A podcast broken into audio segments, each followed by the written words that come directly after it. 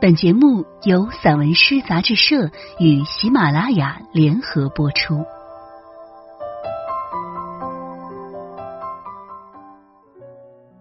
散文诗，一本可以听的杂志，纸本一样精彩哦。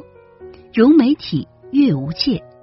散文诗全本杂志因视频录制，可以从纸本每个作品标题旁边的二维码进入该作品及有声专辑的收听。声音及纸本实现自如切换与共享，欢迎朋友们关注散文诗杂志社公众号，进入微店一次订阅，永生拥有。我是主播燕回。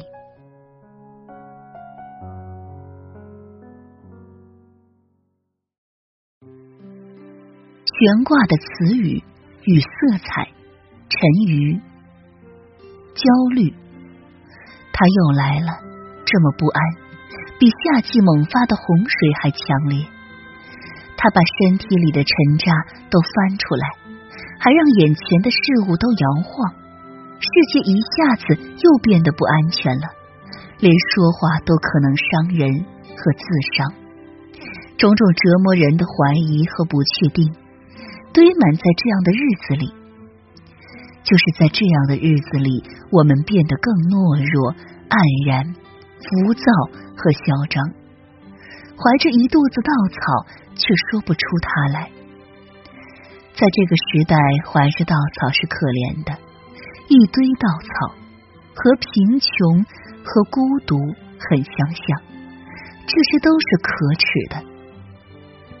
那谁谁，让我们同病相怜吧？听起来，这和说“亲爱的，让我们相爱吧”也很相像。在半途中，只有离得近的人才能给你力量。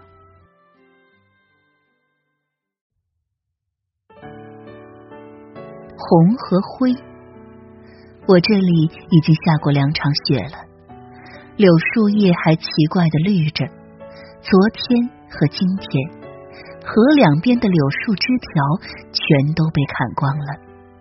每棵树桩留下的大切口都涂上了红色涂料，那种红色很突兀，像掌心，被河两边几百棵树桩举着，似乎在进行一个什么寓意不明的行为艺术。我在做梦时也在做某一个行为，大块大块的挥洒和涂抹，像是变革。又像只是某种寓意不明的梦境，意义还没从幽深的情境里浮现出来，我就醒了。寒冷的早上，仍有月季花在开，红色在败花上显得脏。他们像站台下候车的小姐姐，手缩进袖子里，冻得脸色和口红色连成了一片。那红不是贫寒。是青春的张扬，正被用来涂抹在这座灰暗的小城街道上。我当年也身着红色，也曾不安不妥的在几个常走的街道行走。现在这个灰色的街道仍然灰着，而我也褪成了灰色的，走着像没有走一样。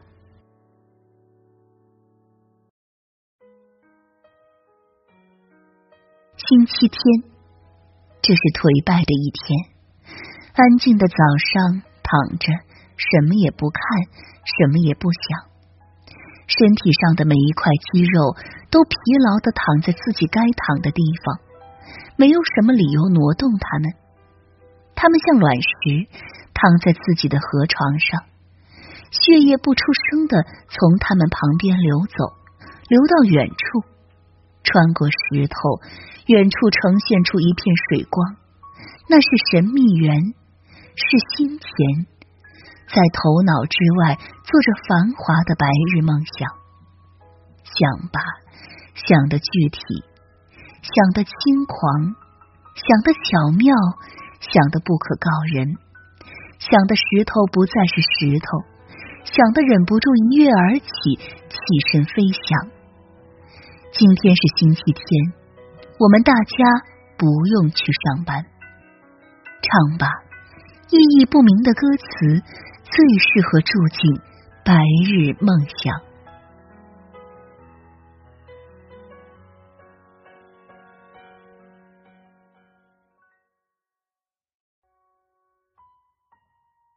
你，雨就要来了，天上的那一大片寒湿的云气，刚游过了大量的城市和村庄。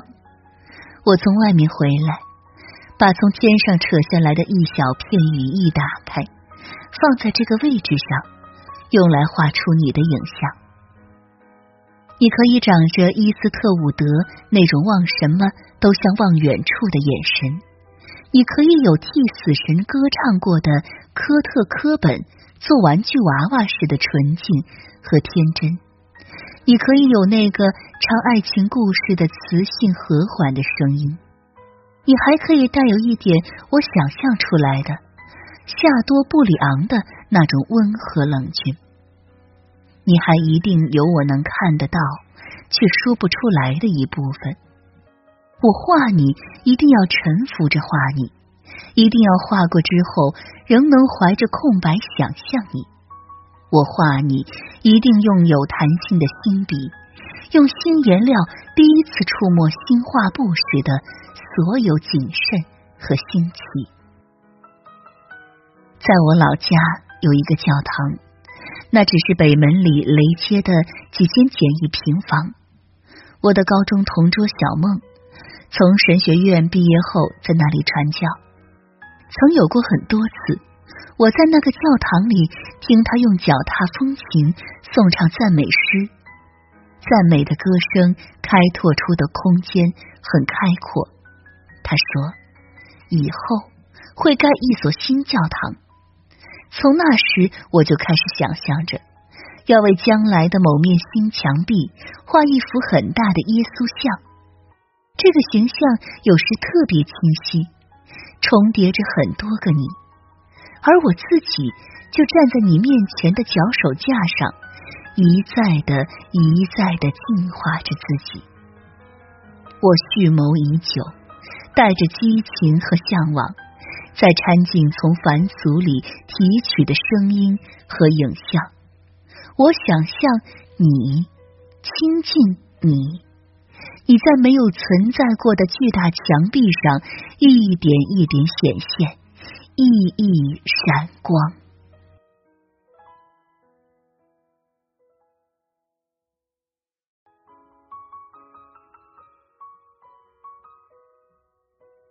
眼睛生活，我们的经验里还有一种全然不同的眼睛的生活。眼睛用一种最初的新奇的方式抚摸事物，事物也在看之中。恰切的成为我们眼睛平等对应的世界。看应该是专注、洞悉、理解和赞美。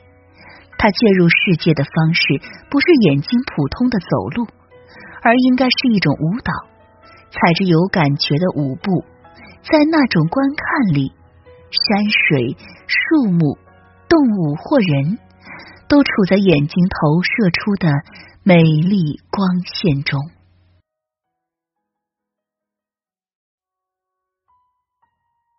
看人，一个被打量、被关注的人，会成型为他的肖像，保持为一种意味深长的形式感。